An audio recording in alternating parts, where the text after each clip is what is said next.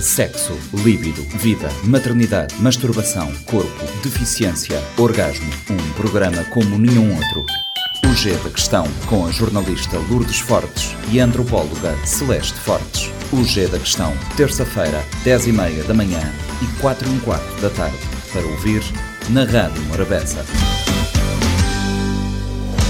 Sejam bem-vindos. Começa agora mais uma edição do G da Questão, o programa semanal da Rádio Morabeza que aborda temas do universo feminino. Sororidade é o tema desta edição.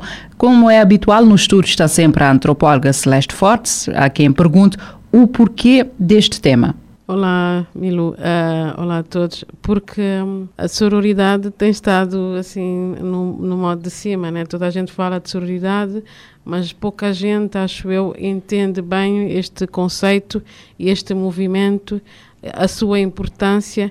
Eu acho que faz todo o sentido conversarmos sobre isso num programa como o G da Questão, que fala de questões do universo feminino. Temos como convidada Lúcia Vicente, Lúcia que já teve milhões de ofícios, é escritora poeta, gosta da educação para o feminismo, Raízes Africanas é o seu último livro, Morra o patriarcado, morra PIN, é a sua frase preferida. Lúcia, bem-vinda, obrigada por estares connosco no G da Questão. Para já, uh, explica-nos o significado desta frase. Ah, bem, acima de tudo, isto foi, é quase um plágio não é, de Almada Negreiros, quando Almada Negreiros, que é um escritor modernista português, ele fez um manifesto anti-Dantas. E o Dantas, o Júlio Dantas era um escritor uh, muito conservador. E ele ao longo do manifesto dizia morra Dantas, morra Pim. E eu sou, gosto imenso do Almada Negreiros.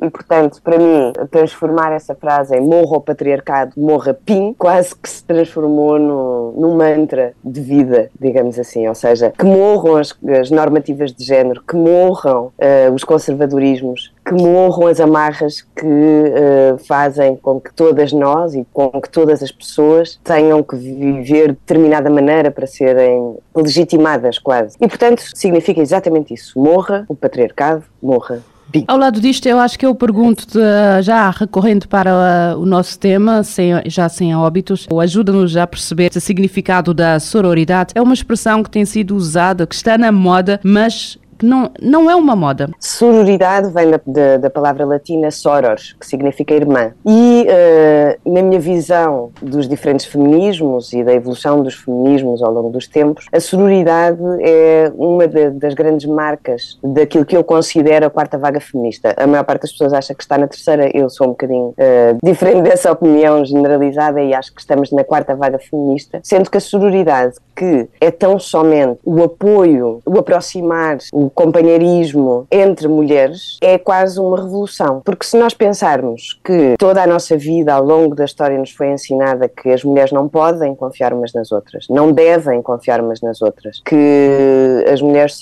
têm inveja umas das outras, que as mulheres uh, são falsas umas para as outras, que é impossível trabalhar num escritório com uma equipa só de mulheres. Tudo isto acaba por fazer com que, até há muito pouco tempo, as mulheres não confiassem, não se apoiassem, Uh, e logo é, é quase uma questão de dividir para enfraquecer, enquanto que a sororidade é exatamente o oposto, é juntar, fortalecer para que em conjunto, todas juntas, consigamos mudar e alcançar uma igualdade de direitos para todas as pessoas. Portanto, a sororidade é uma coisa muito fácil, é eu apoiar as mulheres que estão à minha volta, encorajá-las, dar-lhes força para seguirem o caminho que elas acreditam que é o certo para elas, contribuir, caso me seja perguntado, para uh, os questionamentos que essas próprias mulheres vão fazendo, sem julgamento, aceitando a individualidade de cada mulher. Podemos depois retomar essa questão de o que fazer para, para sermos sororas, neste caso com outras Sim. mulheres, mas recuando um pouco, mas a sororidade gera muita desconfiança, muita, as pessoas não sabem o que é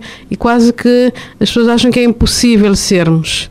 Por que é que achas que há este medo e essa desconfiança? Precisamente por isso, porque por ser uma revolução. Até aqui nós tivemos afastadas tivemos cada uma para seu lado. E, portanto, era fácil controlar individualmente cada mulher. Quando as mulheres se juntam, têm muito mais força. E quando têm muito mais força, são mais difíceis de controlar. Logo, a desconfiança vem também desta mudança nova que existe na mentalidade. Tudo, eu acho que o ser humano tem muita dificuldade em encarar e aceitar quando se altera alguma coisa na mentalidade e na cultura. E, portanto, sendo uma novidade, que é uma coisa muito recente, a sororidade lá, há 10 anos, eu não me lembro de crescer em sororidade. Uh, eu cresci nos anos 90. Uh, eh, não me lembro de se falar de, de sororidade enquanto andava na faculdade, por exemplo, nos anos 2000. É uma coisa recente, é, é como digo, é, é muito subsidiária de, desta quarta vaga feminista, que é uma vaga que ainda por cima tem esta vantagem, não é? Eu estar em Portugal, vocês estão em Cabo Verde uh, e podemos conversar sem Sim. qualquer problema, da mesma maneira que eu sei o que é que se passa no Irão, que sei o que é que se passa com as mulheres na Índia, no Brasil, nos Estados Unidos e, portanto, a força que a sororidade acaba de tomar é intercontinental. Sendo intercontinental, e se formos uh, apoiando as diferentes vertentes dos feminismos como podemos, a coisa torna-se um movimento uh, mundial e torna-se um movimento mundial que tem apoio mundial, porque estamos todas juntas, independentemente do sítio onde estejamos. A desconfiança também me parece ser uh, do facto que é muito difícil tu mudares o teu mindset, ou seja, a maneira como tu vês. Eu própria muitas vezes dou por mim, né, eu sou super adepta da sororidade e, por exemplo, há duas ou três semanas tive uma atitude que é completamente contrária à sororidade, porque uh, tenho uma associação cultural e apareceu-nos um projeto de duas outras autoras que queriam fazer um projeto muito parecido com o que eu estou a, trabalhar neste momento. E a minha primeira reação foi: epá, não, não, porque Sim. isto depois põe em causa aquilo que eu estou a fazer. E chamaram-me é, a atenção é, para isso. É tal questão da, da, da, da, da competição, né? De, exatamente. Da competição. Exatamente. Como é que, vence, como é que venceste este, este, nesta situação? Qual foi a saída? Sentiste que estavas a ser. Eh, que não estavas hipócrita, a ser. Senti. Sim, hipócrita. Senti, senti muito e fiquei muito contente porque alguém me chamou a atenção para essa questão e me disse: então, mas não seria benéfico para ambos os projetos, ainda que o tema seja o mesmo, são projetos diferentes, se calhar podem beneficiar todas da pesquisa que ambas estão a fazer. Porque uma é mais etnográfica, a minha é mais de memória, uhum. uh, de memória pessoal, e quando me disseram isto, eu fiquei a pensar: epá, mas será que eu já tive esta atitude mais vezes? E comecei a pensar em todas as atitudes que eu tinha tido para com outras mulheres e como é difícil, às vezes. Eu, sou, eu não sou uma super feminista, nem sou uma super mulher, sou pura e simplesmente uma pessoa. E tal como todas as pessoas, eu tenho uh, momentos em que a primeira reação pode ser contrária àquilo em que eu acredito, porque nem sequer me passa pela cabeça isso. Portanto, a sororidade passa também por aqui, não é? Quando alguém alguém te diz, olha lá, ou quando outra mulher, que no caso foi outra mulher, diz, então, mas não és tu que, uh, que defendes acerrimamente que as mulheres devem colaborar umas com as outras, que se devem apoiar? É que, olha lá, estás a ir contra a cena que tu estás a dizer. Aqui trazes para, para o debate a, a relação que existe entre a empatia e a sororidade, porque eu acho que num determinado momento e dado a forma como muitas vezes crescemos a ver as coisas, esta questão do mito da rivalidade feminina, isto pode, em determinadas alturas, atrapalhar o nosso processo? Pode, com toda a certeza. Até que nós consigamos limpar todas as normativas que uh, os contos tradicionais, por exemplo, nos põem na cabeça, vamos ter recaídas. Acontece o mesmo com o machismo, acontece o mesmo com o racismo, acontece o mesmo com uma série de questões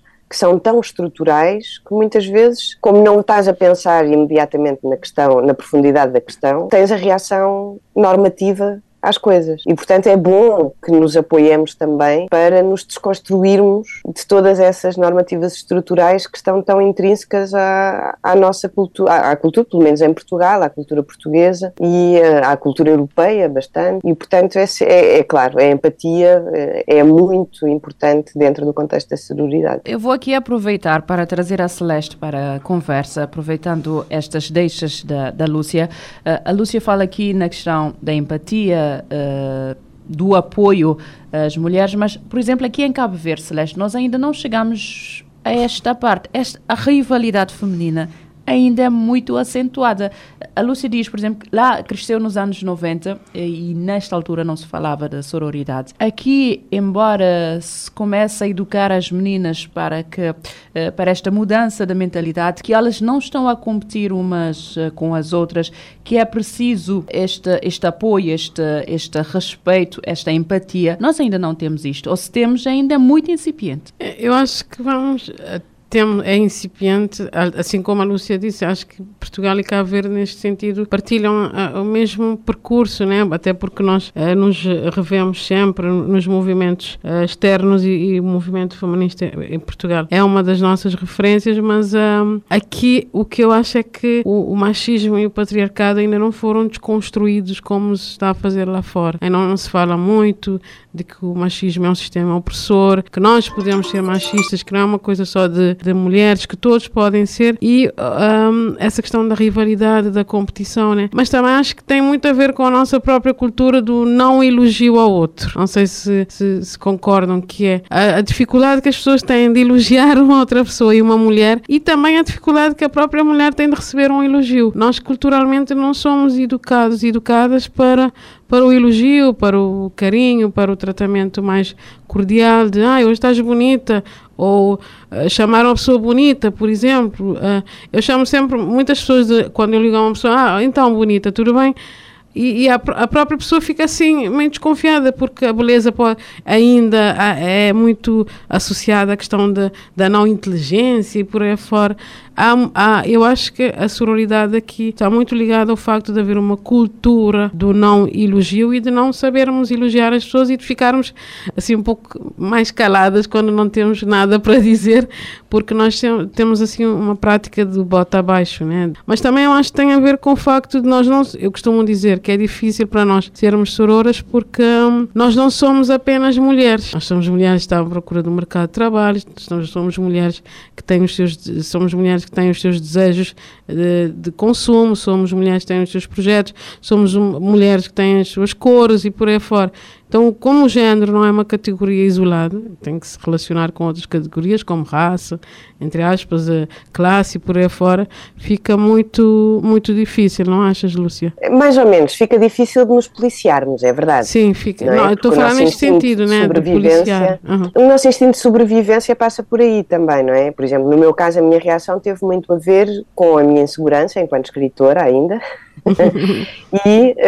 Um, também com o facto de eu estar constantemente, não é? O mercado editorial é difícil, é um mercado uh, pequeno e, portanto, a minha primeira reação foi essa. Mas depois eu, eu pensei assim: mas espera lá, estás a ser idiota, porque uh, já por mais do que uma vez eu coloquei outras escritoras em contacto com a minha editora e são escritoras que trabalham exatamente a mesma área que eu. Uma da literatura infantil-juvenil feminista, que, que, quer fazer uma biografia incrível, e a outra um, um, livro para adultos, mas também sobre mulheres. E nessa altura, como uh, a minha situação económica estava bastante estabilizada, provavelmente estava a escrever dois livros que eu já sabia que ia publicar, uhum. uh, nem sequer me passou pela cabeça por um segundo não fazer isso. E de resto, uh, são, são duas pessoas que eu admiro muito e que vou sempre apoiando e partilhando e dividindo as coisas com elas. Neste momento específico, lá está, são uh, os fatores que fazem com que nos tenhamos que policiar mais. Porque, na verdade, lá está, eu, a minha primeira reação foi essa, porque foi quase uma, uh, uma defesa. Mas eu estou-me a defender do quê? Estou-me a defender daquilo que me foi ensinado só. Porque, na verdade,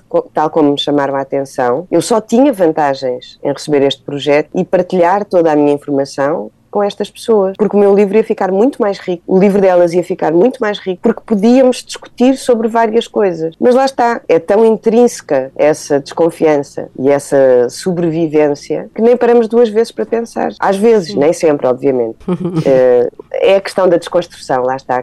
Consoante a desconstrução vai ocorrendo, nós temos mais ou menos uh, atenção àquilo que estamos a dizer, àquilo que estamos a fazer mas toda a gente erra e, portanto, não há mal nenhum em errar, pelo contrário, desde que nós consigamos olhar para esse erro e aprender com ele. E se acharmos que é mesmo um erro, né? claro, pode, pode acontecer que não seja, mas que não foi o caso. E portanto eu aprendi bastante com esta lição que tem, e tenho aprendido com lições uh, bastante fortes ao longo da minha vida, em muitas questões, seja dos feminismos, seja uh, das questões uh, do racismo estrutural, do machismo estrutural, porque as coisas vão se cruzando no nosso caminho e quanto mais atentas estamos para elas, mais facilmente nos conseguimos ir desconstruindo ou melhorando a nossa desconstrução e sendo cada vez melhores a difundir e a defender os nossos princípios. O Gira Questão volta na próxima semana com mais um tema ligado ao universo feminino. Até lá. Sexo, líbido, vida, maternidade, masturbação, corpo, deficiência, orgasmo. Um programa como nenhum outro. O G da Questão, com a jornalista Lourdes Fortes e a antropóloga Celeste Fortes. O G da Questão, terça-feira, 10h30 da manhã e 4 h da tarde. Para ouvir na Rádio Morabeza. Este programa está disponível em formato podcast no Spotify e em radiomorabeza.cv.